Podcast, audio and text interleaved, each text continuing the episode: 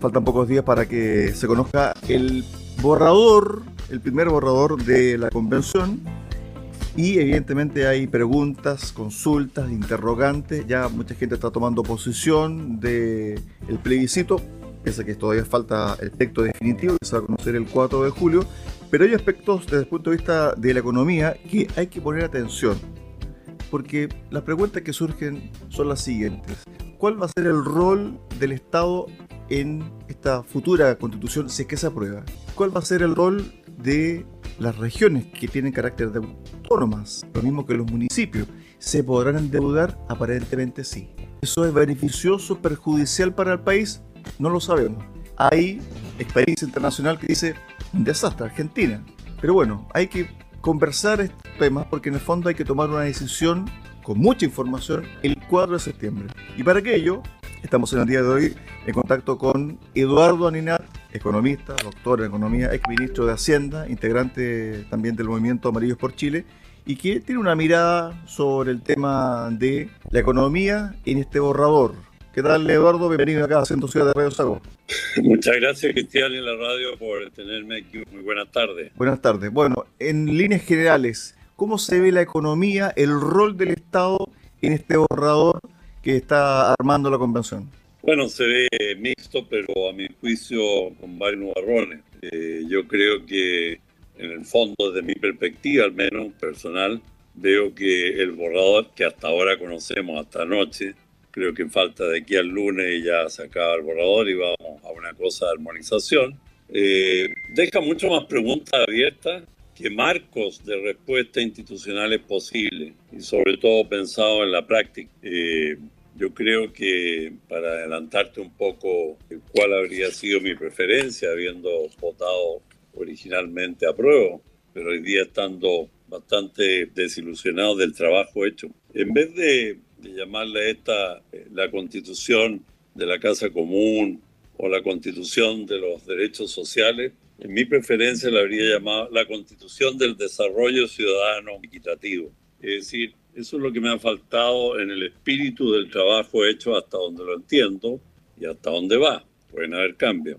Eh, se pretendió originalmente y con muy buena intención construir esta casa común entre todos, todas las etnias, todos los ciudadanos, todos los jóvenes, maduros, viejos, de todas las regiones, por cierto, de las comunas, pero en la práctica el trabajo como se ha desarrollado, no soy constituyente, así que puedo no tener toda la información, ha sido más bien de competencia, rivalidad, empujones y divisiones. Es decir, le veo muy poco cuerpo unitario a esto y eso me preocupa mucho porque en el fondo, eh, ya sea que va a terminar con un mal trabajo o ya sea que va a durar poco, cinco o seis años si se aprueba. Entonces, nos deja en una situación de incertidumbre mayúscula, creo yo, eh, en un contexto donde el país está pasando por una incertidumbre propia, ¿no es cierto?, eh, que viene de la pandemia, de los años pasados, pero particularmente este año. Hay un gobierno nuevo que no termina de instalarse, que han habido muchos desfases, muchos problemas, tiene una lentitud inmensa para instalarse. Hay problemas de seguridad en el norte y en el sur, y en el Gran Santiago y otras ciudades. Y a todo esto le tenemos que introducir una cuasi recesión el próximo año, espero que me equivoque, un 0% de crecimiento, en este año un crecimiento muy bajo. Y para mí el problema más fundamental, mirando dónde se va a instalar esta nueva constitución, por lo menos inmediatamente después de su aprobación, si es que se aprueba. Eduardo. Eh, todavía tenemos, termino con esto, todavía tenemos un problema de empleo muy grande. No hemos recuperado por lo menos unos 400 mil empleos respecto a los niveles de pandemia y la recuperación que ha habido, algunos han hecho mucha propaganda, es eh, muy mentirosa porque ha aumentado el empleo informal sin previsión, sin cotización ni nada y en cambio eh, se ha quedado muy poquito para arriba el empleo formal, particularmente en el caso de las mujeres. En resumen, te quiero decir, un espíritu poco unitario, que lamento por la historia del país, que la conozco bien y la respeto mucho, una situación de incerteza abierta por el texto hasta hoy, al menos, en un contexto muy complicado. A ver, actualmente el rol del Estado de la economía tiene que ver con entregar ciertas las herramientas para el emprendimiento, tener más o menos políticas claras, intervenir cuando los mercados tengan algún tipo de dificultades desde el punto de vista de la regulación a través de sus órganos competentes, pero en definitiva no es un Estado que impulse desde el punto de vista de la industria el desarrollo de un país, sino que más bien pone las reglas y que los privados, en su gran mayoría, sean los articuladores, ¿cierto?, del desarrollo y el crecimiento de un país. Sin embargo, uno al leer la, la convención o las normas de la convención, se da cuenta de que ese rol cambia sustancialmente, en el borrador por lo menos, a un estado omnipresente que está en todas partes, desde el agua, la salud, educación, etc. Y desde el punto de vista económico, para nosotros que tenemos 50 años y no vivimos esa parte del país o esa historia del país, comienza a tener facultades para crear empresas. Uno dice, bueno, hasta el momento yo no sé cuántas empresas ha creado el país desde los 90 en adelante. Deben ser muy pocas. Solamente con una mano puedes contar las empresas que se dan a sazón del Estado. Pero en definitiva, muy pocas. Casi ninguna, diría yo. Pero aquí las normas están para que el Estado incluso entregue cierto tipo de prebenda hasta los municipios. Te voy a leer solamente una norma que tiene que ver con los municipios. Norma 188, artículo 17, de las empresas públicas municipales. Esto está en el borrador de la convención. Las comunes autónomas, previa autorización por ley general o especial, podrán establecer empresas o participar en ellas, ya sea individualmente o asociadas con otras entidades públicas o privadas, a fin de cumplir con las funciones y ejercer las atribuciones que les asignan la Constitución y las leyes. Las empresas públicas municipales tendrán personalidad jurídica y patrimonio propio y se regirán por las normas del derecho común. Y a esto te agrego, y cierro con esto, que se pueden endeudar no solamente los municipios, sino que también los gobiernos regionales. Eduardo. Ya, recuérdame el tema de endeudamiento. Mira, eh, estaba hablando aquí con un economista, exministro y también consultor y asesor de empresas privadas y hoy día académico, eh, que es bien poco ideológico en cuanto a la economía soy cristiano, me cuesta mucho creer en la iglesia y en Dios, pero trato todos los días de hacerlo, confieso. Pero hay de creer en una ideología económica, me cuesta mucho. Soy más bien eh, pragmático, eficientista y así lo demostré como ministro. Por supuesto que creo en el rol de los mercados y yo creo que hasta la Universidad Patrice Lubumba eh, y la Universidad de Moscú enseñan lo mismo. Hoy día, ¿quién puede conocer que la fuerza del motor del crecimiento está en los privados, y en mercados libres, ojalá muy eficientes y bien regulados. Pero me quiero referir un poquito al contexto para desideologizar la, la discusión eh, y podemos a lo mejor acercarnos a las conclusiones por otro lado. Yo creo que lo que dices tú insinúa en tu pregunta, segunda parte, es muy cierto. Se le está dando ingenuamente, eh, pillamente, política, ideológicamente, no sé cuál es, una cantidad de nuevas funciones, nuevas atribuciones posibles, nuevas áreas de acción al Estado de Chile, que creo con todo respeto que los 155 constituyentes no conocen bien en su praxis, no conocen bien en su desarrollo, aun cuando es un Estado que ha ido modernizándose, igual que el resto del país. Es un Estado limitado en recursos, en lugar. No es un Estado gigante, ni siquiera es un Estado del tamaño europeo. Es un Estado que tiene mucho peso burocrático, mucho peso de lentitud. Cuesta mover este elefante llamado Estado. Es un Estado que es eficiente en ciertas cosas, por ejemplo, a mi juicio en la salud no lo hace mal, y en otras, y es muy ineficiente y lento en otras. Y, y, todo esto en un contexto en que el Estado hoy día tiene un déficit de recursos desde el punto de vista macro y que no se ve ninguna perspectiva para que ese déficit mejore sustantivamente en los próximos tres años. Entonces, este es un Estado que se le van agregando más funciones, al menos en lo económico-social, en los derechos sociales, expansivos. No estoy en contra de eso, pero lo pongo en un contexto práctico y con los temas que citas tú. Y por lo tanto, eh, aquí los 155 constituyentes, y particularmente el sector de ellos, ha actuado sobre el pensamiento de un Estado utópico ellos me podrán contestar, sí, pero es que esto es para 20 o 30 años, próximo año el siguiente. Pero ese estado utópico, si es que existe, mi juicio no existe, demora 100 años en construirlo y no 20 o 30.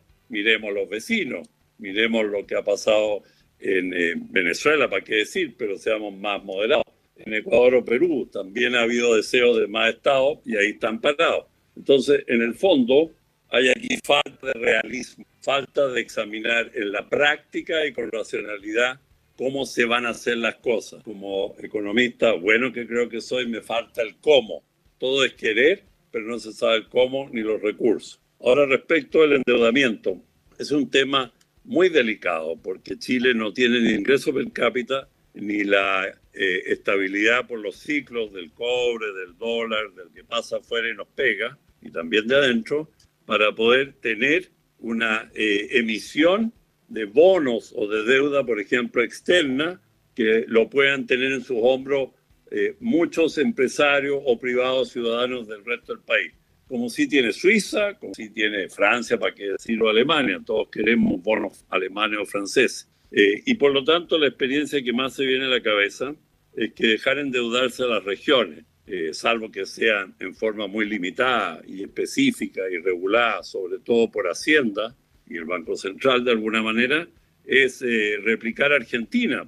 En Argentina habido un desastre de los gobiernos regionales federales, en un país federal, con el exceso de deuda que tuvieron en las tres crisis externas que han tenido parte de las negociaciones tan duras y tan complejas que tuvieron que tener los gobiernos después de Alfonsín, después de La Rúa y después de Macri han sido por la deuda de las regiones, que emitían deuda a como podían para pagar cosas incluso atrasadas, sin proyectos muy viables, etc. Entonces, en ese sentido, Chile ha una ventaja que un orden eh, y una regulación y una tradición hacendaria fuerte eh, que de algún modo tiene una especie de semi-monopolio de emisión de deuda, pero que reparte a través del Fondo de Desarrollo Regional y a través de las leyes pertinentes que no hay por qué no tenerlas para regionalizar más. Entonces, por eso es que yo vuelvo a decir, desde el punto de vista de los derechos sociales y económicos y del crecimiento, este borrador, hasta dónde va, me deja mucho más preguntas que caminos de respuesta. No estoy exigiendo ya estén las leyes con detalles, pero veo un espíritu maximalista de sumar y sumar y sumar. Si tomo a tres especialistas, yo no soy abogado, pero Oscar Godoy, abogado cientista político, Correa Sutil, con su buena intervención y columna reciente, y varios más, eh, me doy cuenta que aquí hay una cosa bien clara. Hay aquí una especie de competencia que suma más derechos, eh, más, eh, por así decirlo, complejidad regional, en algún lado puede estar bien, eh, y más demanda ciudadana. Pero ¿contra qué? ¿Contra cuál crecimiento o cuál tipo de Estado? Incluso contra qué gobiernos regionales. Después te puedo hablar un poco de eso. A ver, hace tres días atrás se puso fin al aprovechamiento de agua y dominio del Estado en la minería. Es decir, se aprobó el dominio del Estado en la minería y se puso fin al tema del aprovechamiento del agua y esto ya está en el borrador de la nueva constitución. Para nadie es un misterio que el tema del agua es crucial, no solamente para Chile, para todo el, planeta. Estamos viviendo un cambio climático y donde evidentemente el agua es un bien básico, eh, una bisagra para el desarrollo alimentario y también para otro tipo de rubro. Esto le hace bien al país de que en el fondo el Estado tenga el control de todo sobre el agua y le hace bien al país tener el control de todo el dominio de la minería. Sigue siendo la minería como se decía antiguamente, Eduardo, el sueldo de Chile, ¿o no? Claro, el sueldo de Chile lo puede generar los privados o el Estado. Y en la minería hay buena participación pública eficiente y muy buena participación privada muy eficiente y gran parte extranjera. Por lo tanto, el que opera, que extrae, que tiene utilidad y da empleo, no ofrece problemas en ese ejemplo que me da. Eh, al revés, yo creo que, por ejemplo, Codelco que es la, empresa más grande de Chile y hasta hoy por lo menos eh, plenamente de propiedad del Estado. El año pasado entregó más de 7 mil millones de dólares de recursos al Estado, incluyendo su plan de inversión fuerte, y nadie pudiera decir, hay problemas, pero nadie pudiera decir que Codelco es una mala empresa. El problema está en otro lado. El problema está decir, a ver, si los recursos naturales, si los recursos naturales, sobre todo los que no se pueden renovar, los no renovables, son patrimonio de todos los chilenos, ¿cómo vamos a obtener un balance en los cuales en plazos determinados, necesarios para la actividad, se puedan explotar por actores más eficientes posibles, que puedan tener su retribución, su utilidad, un pago de intereses, inversiones sobre todo que faltan, pero sin, por así decirlo, menoscabar también que el Estado necesita recursos y particularmente necesita enfrentar muchas emergencias. En los terremotos yo no veo tanta participación de los privados, veo al Estado al tiro. En la pandemia fue igual, fue una combinación público-privada. Por lo tanto, el tema está en las reglas del juego y la Constitución debe cautelar que esas reglas del juego sean transparentes, eficaces, vayan al resultado y no se queden en un limbo o en una utopía. Eh, y por eso te decía, hay cosas que no hay que hacer y cosas que sí se puede avanzar. Más bien me gustaría eh, enfocar que en la nueva constitución va a favorecer empleos dignos, empleos de alta productividad, con flexibilidad, por cierto, que va a, a fortalecer mejor tercera edad. Eh, la gente aquí está un poco extraña porque sobre todo los legisladores, ah, tercera edad, reforma previsional, los viejos, con eso vamos a arreglar la reforma previsional las jubilaciones precarias o lo que salió de las AFP, que fue lamentable esa demagogia. Pero la tercera edad es mucho más que eso. Nosotros le llamamos en un grupo de trabajo que tenemos mejor edad. Y hay abandono, hay latencia en todas las regiones, particularmente en las grandes ciudades. Después, ¿cómo habitamos? Ciudades conectadas, ruralidad con infraestructura, capacidad de crecer en la ruralidad, en las regiones agrícolas, usted en el sur son casi un millón de personas y hay muchas falencias, y un Estado que tiene que ser vigilante y cooperador, pero que no tiene ni recursos ni personal para ejecutar. Eh, estamos haciendo una constitución, creo que ya llevamos 440 páginas, corrígeme Cristian, o algo así, Normas, 446. Ya superamos a Venezuela y superamos ah, a Bolivia. Me ganaste por seis más, quién sabe qué dicen. Bueno, los países que tienen constituciones más largas van entre 300 a 200. Ecuador, eh, Bolivia, etcétera. La constitución americana, como sabemos, mucho más, mucho más acotada, 100 páginas. Y sin embargo, si uno hace la siguiente comparación que creo que te va a gustar. Eh, Estados Unidos es un país bien descentralizado, ¿cierto? las regiones tienen peso, tienen senado eh, regional local. Suiza, ¿para qué decir? Es un país confederado como la Confederación Suiza. Nueva Zelanda atiende sus regiones y tiene propiedad mixta, público o privada, en muchas empresas o sectores, pero son constituciones acotadas que fijan reglas del juego general y permiten libertad y movilidad y por lo tanto favorecen el crecimiento, la innovación y el empleo. Y por eso es que se pueden hacer cosas para mayor protección social. Entonces, si vamos a llamarle esto un Estado social, bueno, yo quiero saber más sobre el cómo, el cuándo, el quién y cuáles son los derechos esenciales para eso versus eh, cosas más coyunturales. Creo que los constituyentes, lamento decirlo, me duele decirlo, se han ido por cosas muy eh, intangibles. No quiero criticarlas hoy día, tal vez en otra sesión, pero el tema de interculturalidad, cuesta hasta pronunciarlo, yo no sé cuántos son los expertos de la interculturalidad en ese mismo asamblea. Plurinacionalidad, que se dice que está en construcción y que tiene varias excepciones, la más benigna es la convivencia unitaria entre etnias y razas distintas. Bienvenido, así hemos funcionado cientos años y más pero nadie le pone especificidad.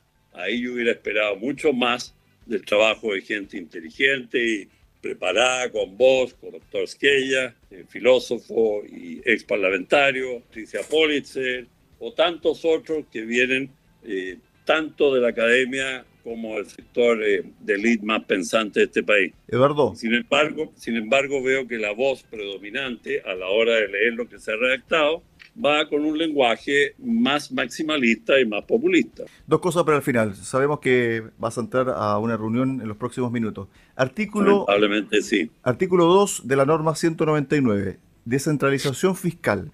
Los gobiernos regionales y las municipalidades gozan de autonomía financiera por el cumplimiento de sus funciones dentro del marco establecido por esta constitución y las leyes. ¿Qué significa en la práctica autonomía financiera para un municipio? ¿Qué significa autonomía financiera para los gobiernos regionales? Porque en definitiva, si uno mira alguna municipalidad, siempre hay vacíos, siempre hay hoyos. Por ejemplo, acá en San Pablo, en la región de los lagos, tenemos que los profesores estuvieron dos semanas en paro porque el año pasado los municipios no pagaron sus cotizaciones. La municipalidad de Osorno tiene que conseguirse 1.600 millones de pesos porque perdió un juicio, ¿cierto?, en tribunales ante una empresa de servicio de basura. ¿De dónde va a sacar esa plata? Uno dice, bueno, si es que esto se aprueba, lo más probable es que los municipios vayan y se endeuden con la banca, el sistema financiero, y lo propio podría ser el gobierno regional.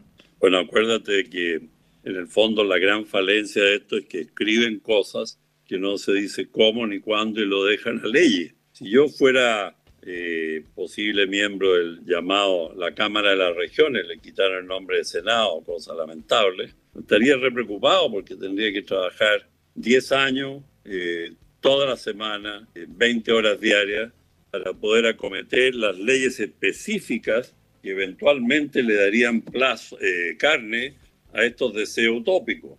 por ejemplo, se señalan plazos para algunas cosas a cuatro años, otras a seis años, otros seis años renovables, pero todos dentro más o menos de una década. Y con el estado de las finanzas públicas que hay, con la caída del crecimiento y con el enredo que hay, el enredo de superponer todas estas cosas, por suerte solamente planeadas hasta ahora, en un Estado que ya tiene problemas, miremos lo que pasa hoy día, el Estado real de hoy, en este gobierno y también en el anterior, vamos a ver que no hay ni burocracia capacitada para ejecutarlo, ni recursos frescos, salvo que reasignemos a otras cosas también necesarias, eh, y cuál va a ser el juego político para reasignar, etcétera, etcétera. En el caso de las municipalidades, por ejemplo, eh, puedo hablar solamente por el gobierno en que fui ministro, el gobierno de Frey, seis años. Bueno, nosotros teníamos, estábamos bajo una norma que impedía a las municipalidades tomar eh, deuda por sí mismas. solo hicimos dos excepciones, que teníamos la facultad, producto de que los activos y los proyectos que se iban a hacer iban a rentar comprobadamente mucho más de lo limitado que lo usamos para emitir deuda solo doméstica, nunca externa. Eh, y la cosa funcionó bien. Y además, eh, tú me dices el nuevo plan para la municipalidad. Yo no lo veo viabilidad hasta 8 o 10 años más, si es que, y depende cómo se haga. Porque eh, si miramos lo que ha pasado en el grueso de la municipalidad, y esto no lo critico, debe ser así, existe, ¿no es cierto?, el Fondo Nacional de Desarrollo Regional, que Hacienda lo nutre con su presupuesto anual, se discute extensamente en la Cámara de Diputados y extensamente en el Senado, porque esa ha sido la democracia efectiva en la práctica parlamentaria, y esa plata va para funciones sociales, idealidad, apoyo a la escuela y a ciertas obras de infraestructura a municipalidades X y Z y N. Tendríamos que hablar mucho rato de esto. Y también la transferencia de, de fondos entre la recaudación de una municipalidad como Las Condes y Vitacura, que va a suplementar y abonar recursos que necesita La Pintana, Estación Central, San Bernardo, etc. O sea, esas cosas ya existen. Por eso me pongo nervioso cuando se legisla sobre un Estado que en el fondo alguna parte o gran parte de los constituyentes no han conocido bien. En fin, parezco un poco pesimista, pero es verdad, lo estoy. Bueno, un baño de realidad nunca viene mal, eh, Eduardo. Estuvimos con Eduardo Arinat, ex ministro de Hacienda, integrante del Movimiento Amarillos por Chile. Bueno, nos faltó un tema por, conversar, pero ya vamos a tener oportunidad de otro contacto, Eduardo, sobre la crisis internacional económica, el tema de la inflación que estamos viviendo no solamente acá en nuestro país, sino que también en varias partes del planeta, y cómo viviste tú y las decisiones que tomaste con la crisis asiática y la comparación que se pudiese hacer con esta crisis que estamos viviendo actualmente. Eduardo, gracias, un abrazo. Gracias, invítame a y muy honrado estar aquí en Radio. Gracias, Chao, chao. Chao.